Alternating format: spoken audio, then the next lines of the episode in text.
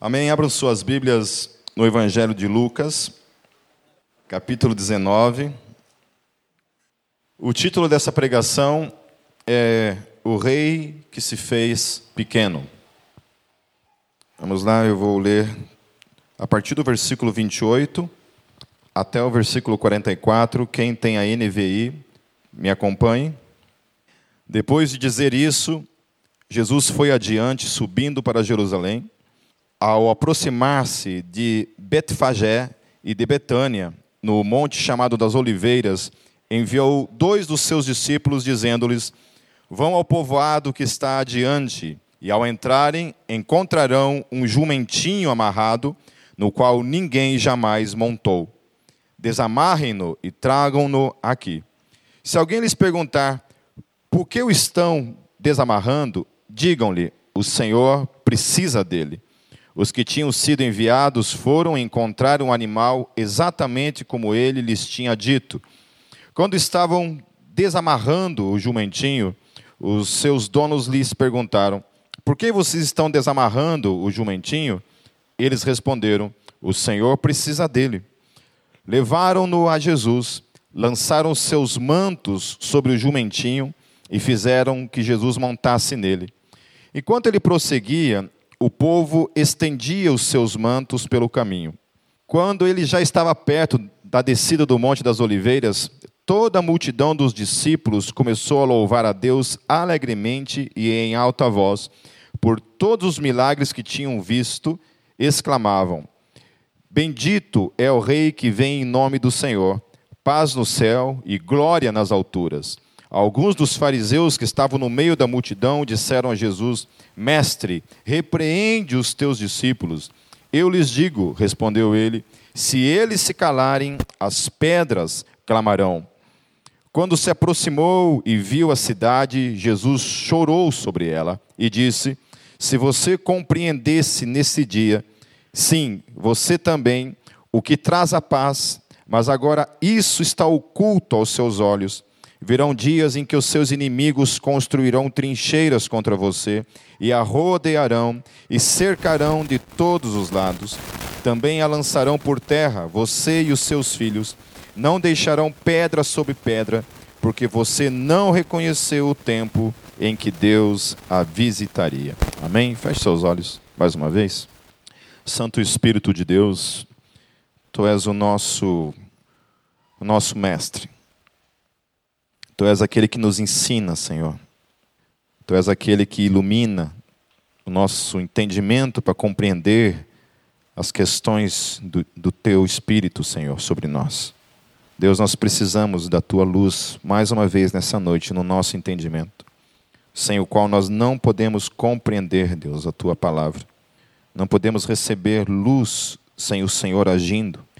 Isso não vem de nós mesmos, mas vem de ti, sobre a tua igreja, para edificação da tua igreja.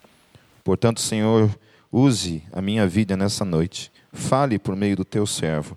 É o que eu oro, peço. Em teu nome, Jesus. Amém.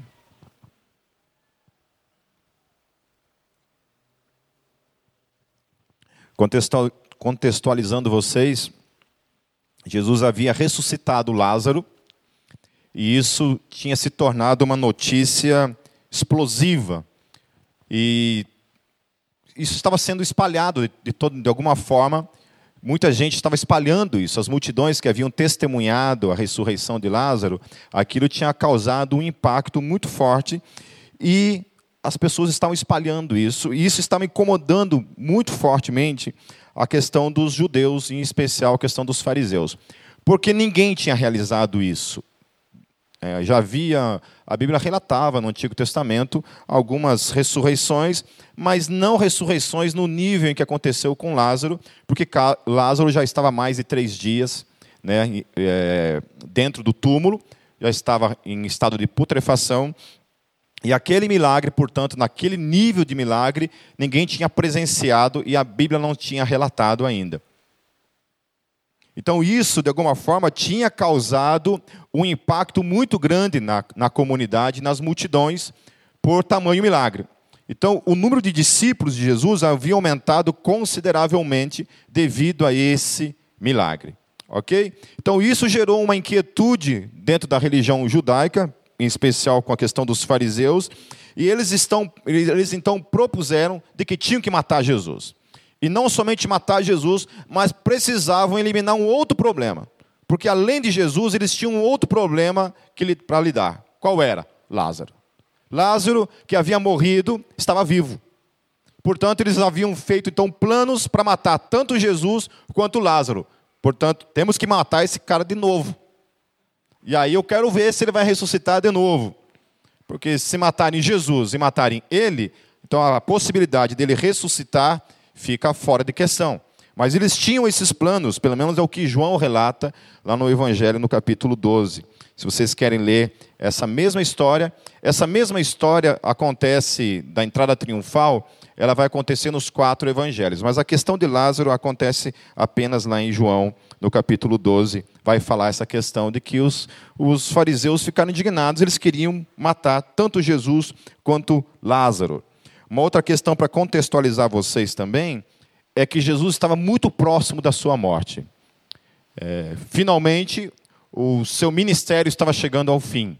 Jesus já havia gastado três anos investindo em seus discípulos, em outros também que estavam ao derredor dele, não somente na vida dos doze, mas teve um tempo que Jesus enviou 70 discípulos, ok? Não eram somente os doze. Os doze faziam parte de um círculo mais íntimo na vida de Jesus. Desses doze, haviam três que eram o íntimo do íntimo, né, digamos assim, que era Tiago, Pedro e João, que eram os mais íntimos que caminhavam com Jesus. E a Bíblia fala que desses três havia aquele que era o discípulo amado, que era quem? João. Amém? João era o discípulo amado. Certo? Causava um certo ciúminho na galera, mas essa que é a verdade. Amém? João era o discípulo amado, assim como eu sou hoje. Amém? Não adianta ficar com ciúmes. Então Jesus estava praticamente a quatro dias de sua morte. Ele estava caminhando nessa direção, não estava fugindo disso. Do contrário, ele sabia que o seu, seu tempo estava chegando. E finalmente estava chegando o momento em que ele ia ser coroado rei. E a expectativa desse rei que é interessante, porque as multidões, quando o aguardavam, ele entrando em Jerusalém, tinham uma, uma expectativa, porque finalmente o rei de Israel ia se manifestar. Aquele que as profecias haviam falado sobre o Messias, o rei ungido, o Cristo, aquele que é ungido, finalmente ia se assentar no trono de Israel, ia reinar sobre Israel, ia libertar Israel do seu cativeiro romano, ia trazer finalmente um reinado sobre Israel. E Jesus então vem quebrando todos os paradigmas, quebrando todas as expectativas que esse povo tinha acerca desse grandioso rei que estava chegando para conquistar finalmente o seu reinado, em definitivo, para se assentar no seu trono. Daí o que ocorre é a profecia de Zacarias, no capítulo 9, no versículo 9 de Zacarias, diz assim: Alegre-se muito, cidade de Sião, exulte Jerusalém, eis que o seu rei vem a você, justo e vitorioso, humilde e montado num jumento, um jumentinho, cria de jumenta. Então, Jesus estava cumprindo essa profecia. É, Josh McDowell, ele fala em uma pregação que eu, eu estava assistindo esses tempos, ele fala que Jesus cumpriu mais de 300 profecias na vida dele. 300 profecias do Antigo Testamento se cumpriram justamente na pessoa de Jesus. Ele foi o único personagem histórico que isso realmente, realmente aconteceu. Haviam outros pseudos messias que estavam também naquele mesmo tempo vivendo ali, mas Jesus foi o único que literalmente cumpriu essas mais de 300 profecias. Haviam profecias mai, maiores, que são chamadas profecias maiores, que são mais específicas, e haviam profecias menores, que aí no, no Novo Testamento os autores vão falar: olha, é isso daí, Aconteceu isso daqui, se cumpriu ele. E assim se cumpriu o que fora dito pelo profeta. Aí citava o nome do profeta e falava que aquela profecia estava se cumprindo na vida de Jesus. Mas enquanto ministério, os, eles não entendiam dessa forma. Enquanto Jesus estava ali vivo, caminhando no meio deles, eles não compreendiam isso. Isso é que o texto lá em João vai falar. Eles não entendiam.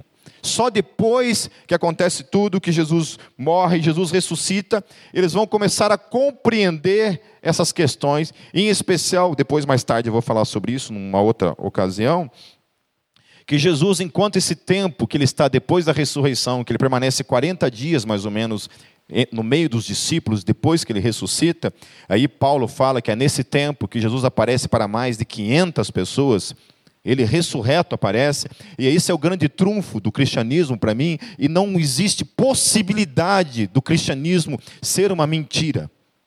Não tem, para mim é uma coisa assim, eu tenho que ter muita fé para acreditar que o cristianismo é uma mentira, baseado nesse fato que é a ressurreição de Jesus. Existe um livro chamado por um grande historiador chamado N.T. Wright.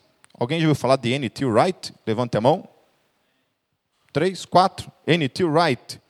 É um, é um historiador. Ele escreveu um livro dessa grossura aqui, meus queridos, chamado A Ressurreição do Filho de Deus. Evidências históricas de que Jesus, de fato, ressuscitou.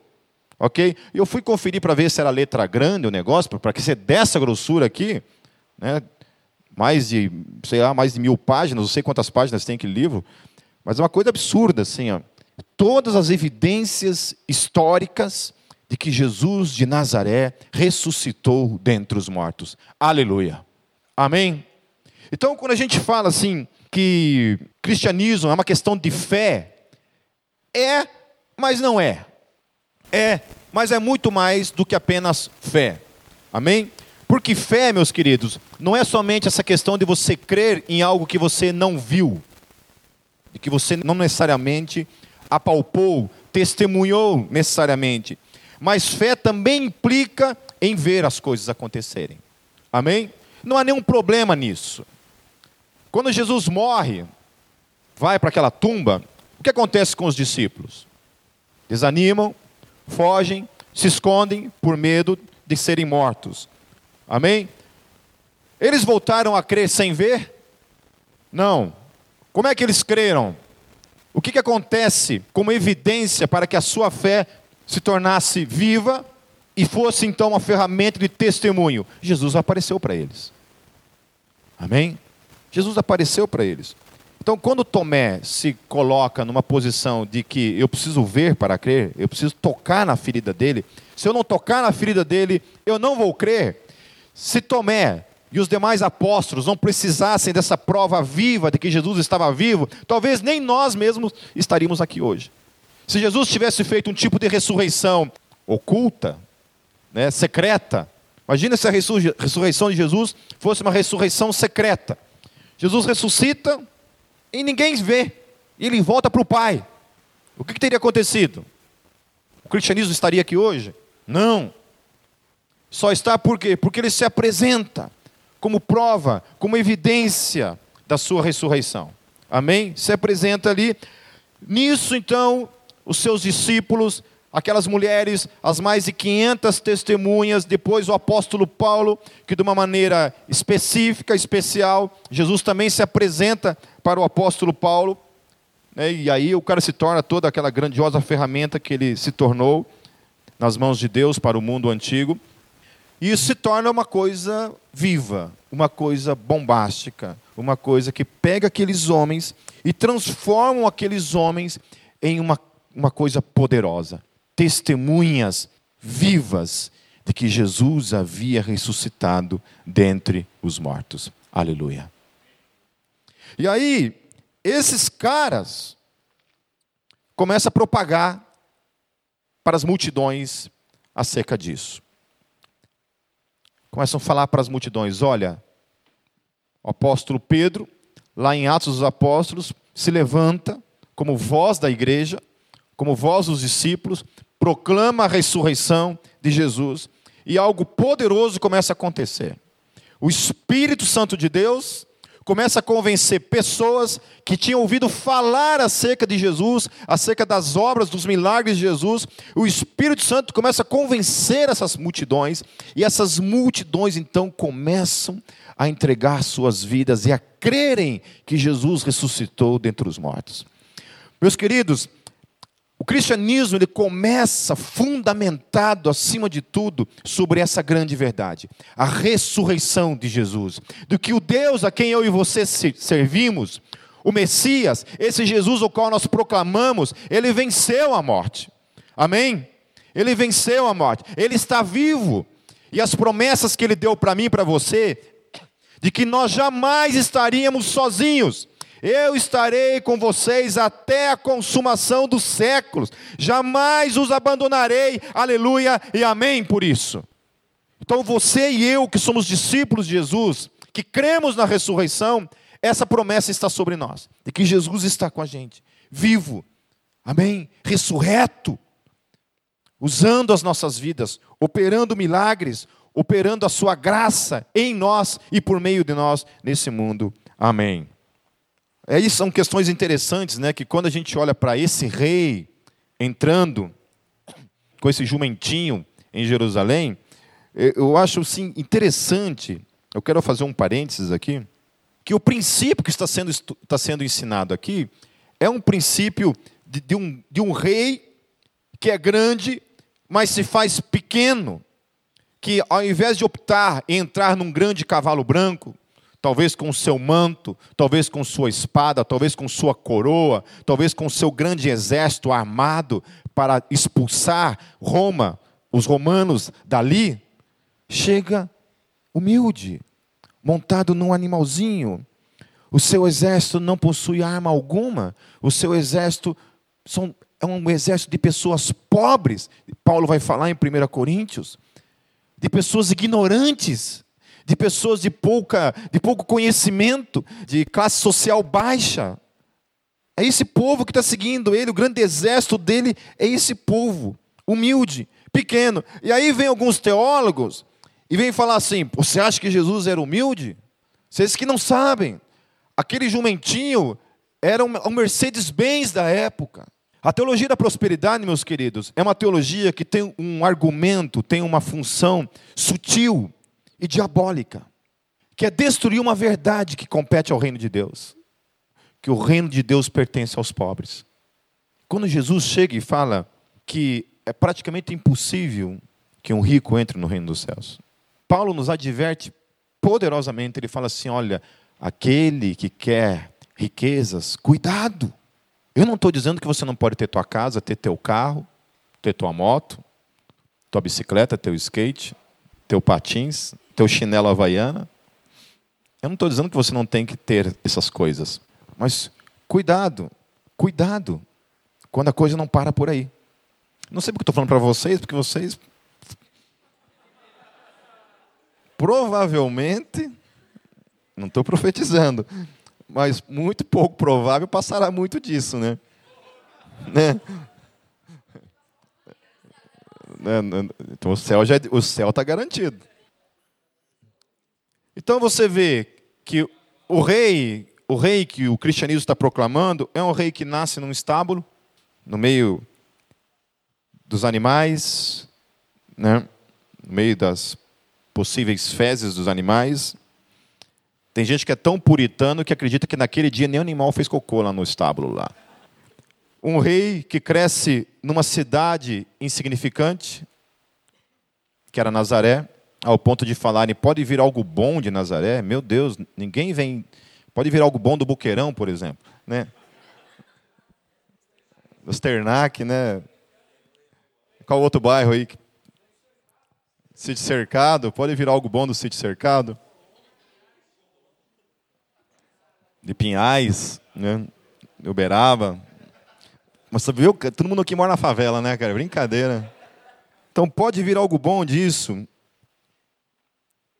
Pode vir algo bom disso. Então, o rei, ele é pequeno. O nosso rei se faz pequeno. As pessoas tentam torná-lo grande, mas ele está ali se fazendo pequeno. Ele tem uma missão, ele tem uma, uma função que é se fazer pequeno. quer ensinar acerca da pequenez na vida de cada um de nós.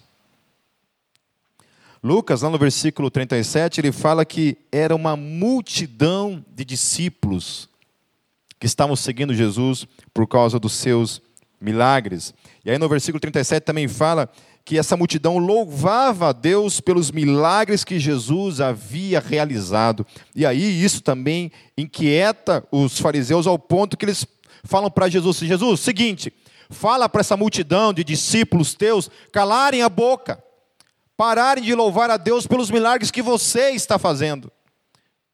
Fale para eles calarem a boca, não fale.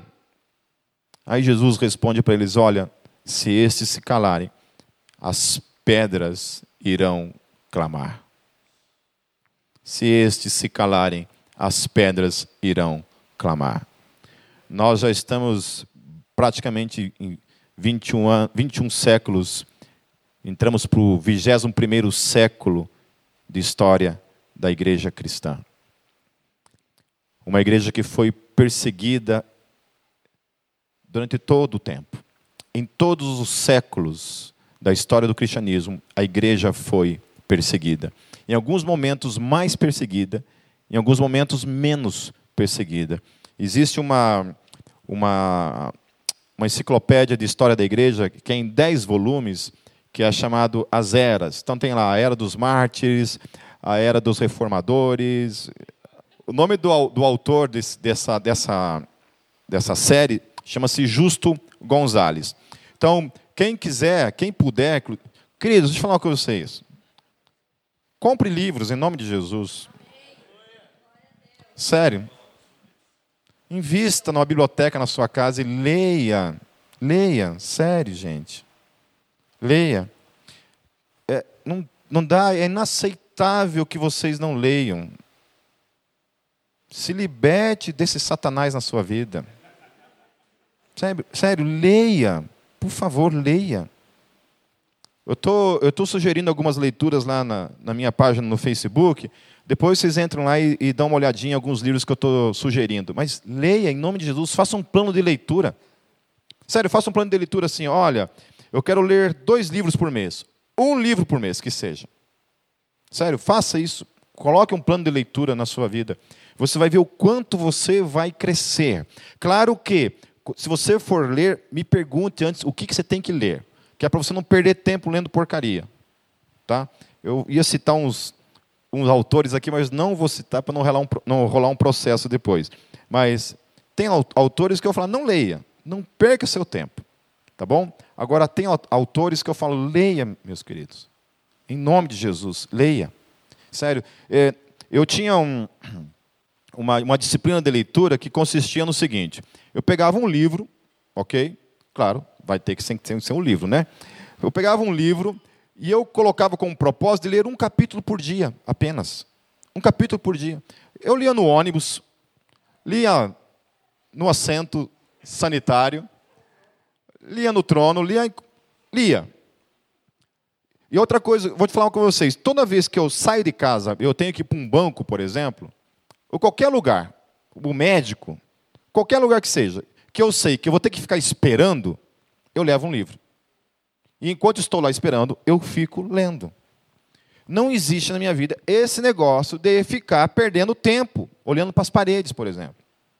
Hoje em dia nós temos uma maldição na nossa vida que é essa porcaria aqui, né? Isso daqui é um ladrão na nossa vida. Porque a gente fica o tempo todo no Instagram, no WhatsApp, no Facebook, né? Satanás tem tem agora, ó, ficou pequenininho, mas está assim, ó, agindo na nossa vida. Mas leia, meus queridos. Faça um propósito de ler um livro por mês que seja. Faz, faça isso. Um capítulo por dia e você vai ver. Amém? Uma coisa muito legal é você fazer resumo do, dos capítulos, assim, sabe? As frases que você acha interessante, você vai lá e, e escreve. Publica no Facebook. Coloca o teu nome embaixo, como se fosse tua a frase. Entendeu? Mas faça isso, qualquer coisa, mas leia em nome de Jesus. Amém? Quando Jesus entra, então, em Jerusalém, se nós somarmos os quatro evangelhos, o que foi dito pelos quatro evangelistas, mais ou menos a multidão disse o seguinte: Hosana ao filho de Davi, bendito é o rei que vem em nome do Senhor, paz no céu e glórias nas alturas. Essa é a saudação que dão para Jesus quando Jesus está entrando em Jerusalém e a multidão então dá essa declaração para Jesus, e aí que então os fariseus falam para ele, para Jesus, olha, fala para eles pararem de falar isso. Manda eles se calarem. Jesus então responde: se esses se calarem, as pedras irão clamar. Amém? É, eu estava falando sobre a história da igreja, né, que tentaram calar a igreja. Então, o que eu acho poderoso, assim, em Jesus, a morte da religião, a morte da fé já foi decretada várias vezes. Alguns darwinistas, quando Darwin levantou toda a questão da, da teoria da evolução, muitos declararam: olha, o cristianismo está com seus dias contados. A ciência vai dominar e a religião vai esfindar. A ciência vai ter todas as respostas e a religião vai perder o seu sentido, o seu propósito, o seu porquê, a razão da sua existência. Vai perder o sentido. E nós estamos aqui mais do que nunca, multidões e multidões continuam famintas por Deus. Continuam famintas por Deus. Descobrir, meus queridos, como as coisas são, como as coisas funcionam, não significa e não dá razão do porquê as coisas funcionam. Entender o funcionamento do, do meu organismo não explica o porquê eu existo, porquê eu estou aqui, as angústias do meu ser, a fome da minha alma por algo transcendente, por algo que vai além. Isso é uma realidade, é uma verdade que está em cada um de nós. E aí, lá no versículo 41, acontece a segunda vez relatada nos evangelhos em que Jesus novamente chora. Jesus chora quando está diante da multidão, que, que diante das irmãs de Lázaro, quando Lázaro morre, Jesus chora por causa disso. E novamente, lá no versículo 41, fala que Jesus chora, e a razão pela qual Jesus chora é porque Jesus sabia o que viria sobre Jerusalém, que era a destruição. Aí no ano 70, ano Domini, mais ou menos, os romanos cercam novamente Jerusalém, Jerusalém é destruída, todos os discípulos e judeus são dispersos de lá, o templo é destruído e a igreja então é dispersa sobre todos os quatro cantos do Império Romano. E aí então a gente vê o cristianismo chegando aos extremos de todo o Império Romano, extrapolando, indo para a Índia, sabe Deus mais para onde. Né? Os cristãos que são dispersos de Roma saem proclamando e testemunhando acerca dessa realidade do Jesus ressurreto. E o cristianismo então começa a ganhar o mundo e até hoje está aí. Abram suas Bíblias em, em 1 Coríntios, no capítulo 1. 1 Coríntios, capítulo 1, versos 17 em diante. Pois Cristo não me enviou para batizar, mas para pregar o Evangelho, não com palavras de sabedoria humana, para que a cruz de Cristo não seja esvaziada. Cristo, sabedoria e poder de Deus, pois a mensagem da cruz é loucura para os que estão perecendo, mas para nós que estamos sendo salvos é o poder de Deus. Pois está escrito: Destruirei a sabedoria dos sábios e rejeitarei a inteligência dos inteligentes. Onde está o sábio? Onde está o erudito? Onde está o questionador dessa era? Acaso não tornou Deus louca a sabedoria deste mundo? Visto que, na sabedoria de Deus, o mundo não o conheceu por meio da sabedoria humana, agradou a Deus salvar aqueles que creem por meio da loucura da pregação. Os judeus pedem sinais miraculosos e os gregos procuram sabedoria. Nós, porém, pregamos a Cristo crucificado, o qual de fato é escândalo para os judeus e loucura para os gentios, mas para os que foram chamados, tanto judeus como gregos, Cristo é o poder de Deus e a sabedoria de Deus, porque a loucura de Deus é mais sábia que a sabedoria humana, e a fraqueza de Deus é mais forte que a força do homem. Irmãos, Pense no que vocês eram quando foram chamados.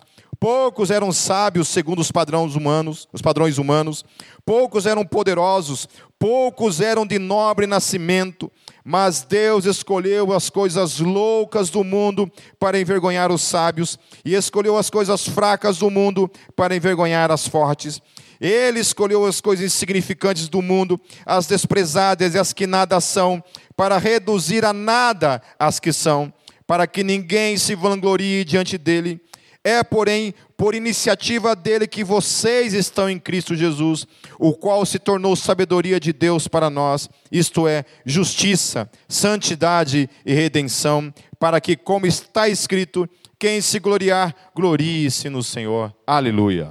Amém? Então, a fé cristã, como Paulo está falando, é a fé dos pequeninos. Ela não é a fé dos grandes. Eu sempre digo que nós não somos um povo grande de um Deus grande. Nós somos um povo de um Deus que é grande, mas nós somos pequenos. O nosso Deus é grande, mas eu, você, cada um de nós somos pequenos, frágeis, e por isso dependemos de Deus. E a loucura da salvação está justamente em que Deus tira de você de cada um de nós, da sabedoria, da força humana, do poder humano, toda a possibilidade de salvação e coloca sobre ele.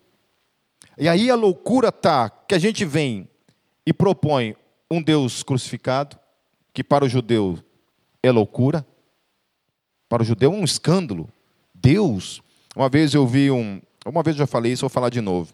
Eu vi um, um muçulmano num debate com acho que foi com William Lane Craig, não sei se foi com Craig, foi com algum filósofo cristão. E o muçulmano argumentou o seguinte: que Deus não pode morrer, portanto, Jesus não pode ser Deus. Porque Deus não pode morrer. Ok? Certo? Deus não é um ser humano que você mata, você não é um, não é um animal, não tem como você matar Deus. Portanto, se Jesus morreu, Jesus não era Deus que, que vocês falariam para esse muçulmano? Quando, segundo a teologia cristã, e também dentro da própria teologia judaica, o que acontece quando uma pessoa morre? O ser humano é composto do quê? Corpo, é, dicotomista aqui. Corpo, alma e espírito, ou corpo e alma que seja, a parte física e a parte etérea. Ok? Qualquer ser humano, quando morre, não morre. Quem que morre? O corpo. Ok? Na teologia é isso que acontece. Quando você morre, você não morre. Quem morre é teu corpo. Você, o eu, o ente, o espírito, aquele que realmente tem consciência, que é consciente acerca de si mesmo, esse não morre. Esse permanece a existir. Dentro da teologia é isso que nós cremos. E o que a Bíblia fala que, Deus é? Deus é o que? É espírito. Amém? Repita comigo: Deus é espírito. Amém? Então, quando Jesus morre, o seu espírito permanece vivo. Então, a parte divina em Deus morreu? Não. Então, essa é a resposta que vocês têm que dar. Quem que morreu? Morreu o corpo. O homem, a parte humana de Jesus, morre naquela cruz. Mas o Jesus, Deus, que também é espírito, não morreu. Portanto, Deus não morreu. Porque espírito não tem como matar um espírito. Vocês já viram a Bíblia falando assim que um dia o anjo Gabriel foi lá e cravou uma, uma, uma estaca no coração de Satanás e Satanás morreu, deu seu último suspiro? Vocês já viram isso acontecer? Vocês já viram algum demônio morrendo na Bíblia? Um anjo morrendo. Já viram um anjo morrendo na Bíblia? Por que, que não morre? Porque é o quê? É espírito. Não tem como você matar um espírito. Você pode amarrar o bicho, expulsar, mandar ele passear, mandar ele ir nos porcos, mas não tem como você matar um espírito. Portanto, o problema nesse muçulmano é que ele desconhece a teologia cristã. Toda vez que você for entrar num debate, deixa eu te falar uma coisa. Você nunca deixe o outro, o outro estabelecer as regras do debate. Quando alguém estabelece as regras do debate, você já perdeu. Quando eu vou debater com qualquer pessoa que não crê no cristianismo, nós temos que ter algumas coisas básicas para começar qualquer debate. Por exemplo, eu fui debater com um cara que também é crente. E aí também é um outro problema. Porque o cara era crente, mas ele acreditava, por exemplo, que tudo que estava na Bíblia, exatamente tudo, era alegórico. Então, Jesus, quando a Bíblia fala que Jesus nasceu de uma virgem, ele falava que não, que aquilo é uma alegoria. Daí eu falei, mas como? Não, querido, ele fala assim: me dê uma demonstração, é, uma prova científica de que uma mulher concebe sem ter uma relação sexual. Falei, mas espera aí, mas a Bíblia está falando que é um milagre. Não, não tem como, ele falava. Então, ao mesmo tempo que ele acreditava na Bíblia, ele só acreditava na Bíblia desse modo, de modo alegórico, tudo. Aí Moisés não abriu o Mar Vermelho, nunca houve arca de Noé, é, Jesus não ressuscitou, então, tudo isso. Aí, quando ele estabeleceu isso daí, eu nem entrei no debate. Eu falei, cara, eu não vou debater com você. Ah, está com medinho? Não. Não. É que tem que ter um mínimo. Nós temos que concordar no mínimo. Sem o mínimo, não tem debate. Porque tudo que eu argumentar, você vai falar que é, é alegoria. E, e, de fato, foi isso que aconteceu. A gente não teve como debater. Aí, esses tempos, ele veio de novo falar uma coisa. Eu falei, cara, não tem como a gente debater. Porque você vai falar árabe, eu vou falar em hebraico e a gente não vai se entender, cara. Entendeu? Não vai ter como. Amém? Por que eu estou falando isso, eu não sei. Sei que eu fiz uma pausa aí e fui, fui longe no negócio. Então, o Evangelho, ele é essa loucura. Amém? Ele é essa loucura que só faz sentido em Cristo Jesus. Só faz sentido em Cristo Jesus. Abram suas Bíblias em Filipenses para a gente encerrar. No capítulo 2.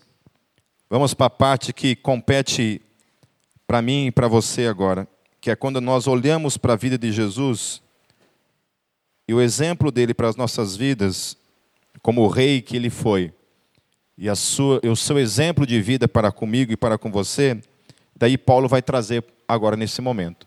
Quando o rei entra sentado naquele jumentinho, ele tem algo a nos ensinar. E o que ele tem a nos ensinar é isso que Paulo fala no capítulo 2 de Filipenses, a partir do versículo 3. Nada façam por ambição egoísta ou por vaidade, mas humildemente considerem os outros superiores a si mesmos. Aleluia. O meu chamado é considerar vocês superiores a mim. É o que Paulo está falando. Considere o outro superior. Quando você considera o outro superior, você não tem crise de querer ser melhor do que ninguém. Versículo 4: Cada um cuide não somente dos seus interesses, mas também dos interesses do outro. Ou como a gente, como igreja, precisa aprender isso, em nome de Jesus. Vocês concordam? Amém? Quando a gente se preocupa não somente com os nossos interesses, mas com os interesses dos outros, também a vida da igreja é diferente, meu querido. A vida da gente é diferente. Nossa, hoje eu estava em casa, assim, com a Kátia lá e o Gabriel, assistindo um filme de tarde, assim. Aí eu pensei, puxa vida, como eu queria que eu não tivesse culto hoje. Para ficar em casa, cara, sabe? Curtindo a família, depois ir para um shopping, ir para um parque, sei lá, qualquer coisa. Como eu queria. Mas daí, todas as vezes que eu penso nessas coisas assim, pensando em mim na minha família, vem esse texto na minha, na minha mente. Pipe, não se preocupe somente com os seus interesses, mas também com os interesses dos outros miseráveis. Aí eu tenho que me preocupar também com os seus interesses, não somente com os meus interesses. Amém? Não fala assim que eu choro. Versículo 5: Seja a atitude de vocês. Por que, que eu estou falando isso? Porque Paulo está falando que tem que ser a mesma atitude de Jesus. Seja a atitude de vocês a mesma de Cristo Jesus, que, embora sendo Deus, então, por que que Paulo está falando isso? Por que que Paulo está falando que eu e você não devemos nos preocupar somente com, com a gente mesmo? Por que, que a gente tem que também se preocupar com o outro? Por que, que a gente tem que considerar o outro superior? Porque Jesus o fez da mesma forma. Porque, embora sendo Deus, não considerou que o ser igual a Deus. Nós somos iguais, meus queridos. Por mais que a gente faça esse esforço de considerar o outro superior, ou a gente tenta fazer o esforço de considerar o outro menor, de qualquer forma, isso também tem uma outra realidade que contrasta com isso, que a gente é todo igual. Não tem jeito. É um esforço que tem que ver com a vida, tem que ver com os interesses quando eu considero o outro superior. É porque eu coloco os interesses dos outros também acima dos meus. Estão entendendo? E aí vem esse texto falando isso, que ele sendo Deus, ele não considerou que o ser igual a Deus era algo a que devia pegar-se. Jesus era Deus, era como Deus, era igual a Deus. Ele olha para isso e não se apega a isso. Amém? Ele não se apega a isso. Mas o versículo 7 diz assim: Mas esvaziou-se a si mesmo, vindo a ser servo, tornando-se semelhante aos homens, e sendo encontrado em forma humana, humilhou-se a si mesmo e foi obediente até a morte e morte de cruz. Aleluia. Então, quando a gente considera os interesses dos outros, também, não somente os nossos interesses, aí a gente considera também os interesses de Deus, existe uma questão que implica nisso. Qual que é? Obediência. Aleluia. Assim como Jesus foi obediente, obediente até a morte morte de cruz, esse é o chamado. Isso é o que Jesus está falando para mim e para você. Isso é o que Paulo está querendo chamar a nossa atenção. Olha, gente, vocês têm que imitar Jesus, vocês têm que fazer a mesma coisa que Jesus fez. Obediência. Obediência, meus queridos. Amar a Deus é obedecer a Deus é obedecer o seu chamado, é não ter preguiça, é fazer aquilo que Deus chamou você para fazer, em nome de Jesus. Isso é viver uma vida de humildade, isso é se esvaziar, isso é se preocupar com os interesses dos outros, porque qual que é o nosso chamado, afinal de, afinal de contas? Não é servir os outros? Então, obediência é considerar os, os interesses dos outros. Amém? Aí o texto fala no versículo 9: Por isso Deus o exaltou à mais alta posição e lhe deu o nome que está acima de todo o nome, para que o nome de Jesus se dobre todo o joelho no céu, na terra e debaixo da terra, e toda língua confesse que Jesus Cristo é o Senhor, para a glória de Deus Pai. Assim, meus amados, aí olha o que ele fala, como sempre vocês obedeceram. Repita comigo: obedeceram. Não, tem que ser obedeceram. Amém. Como sempre obedeceram.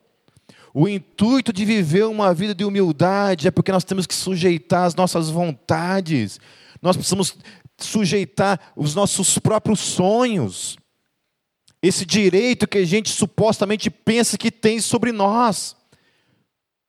Paulo está falando: sujeite-se, Sujeite-se ao Deus Todo-Poderoso, não apenas na minha presença, porém muito mais agora na minha ausência. Daí ele fala o seguinte: por que, que tem a ver obediência?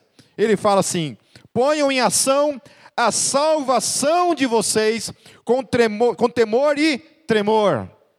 Então, obediência é colocar em ação a salvação. Amém?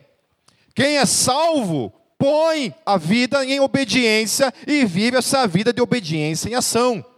Aleluia. Amém.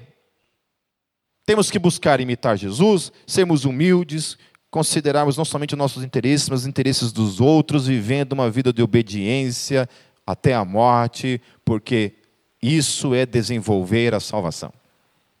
O meu chamado, e aí muita gente entende isso, eu já falei centenas de vezes, que muita gente pensa que a grande obra que Jesus tem para fazer na nossa vida é o quê? É você parar de, de curtir rock, mágoa negra,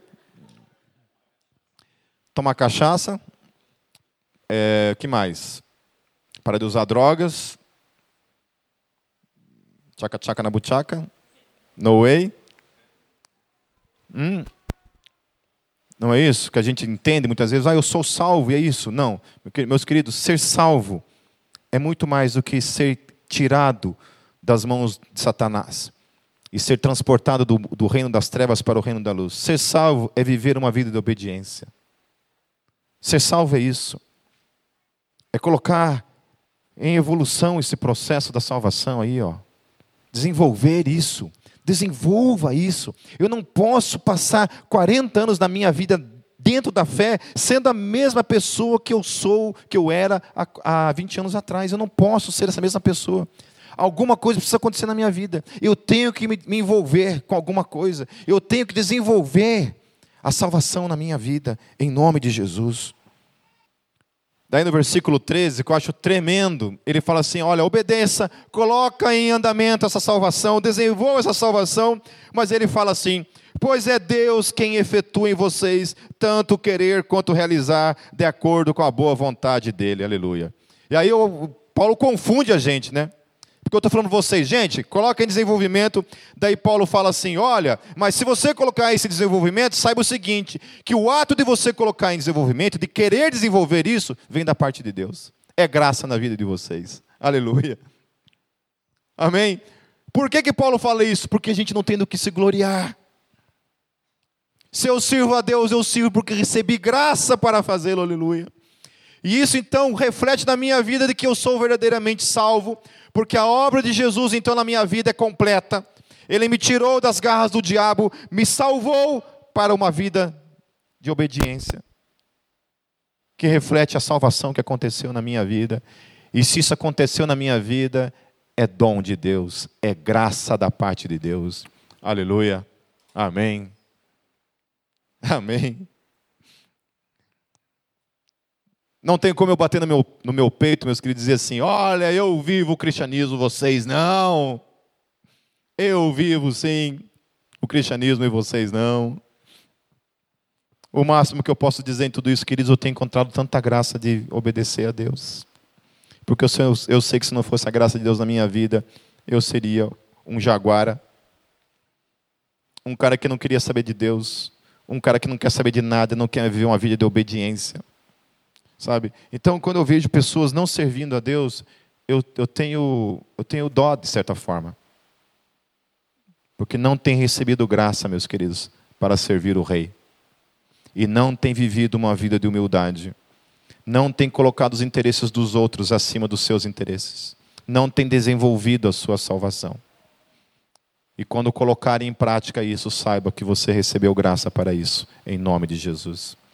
Se o teu coração nessa noite, meu querido, está sendo incomodado, inquietado, saiba que é o Espírito Santo de Deus já te concedendo a graça para que eu e você saiamos, saiamos desse, dessa postura estática, sabe, de, de falta de interesse nos interesses dos outros.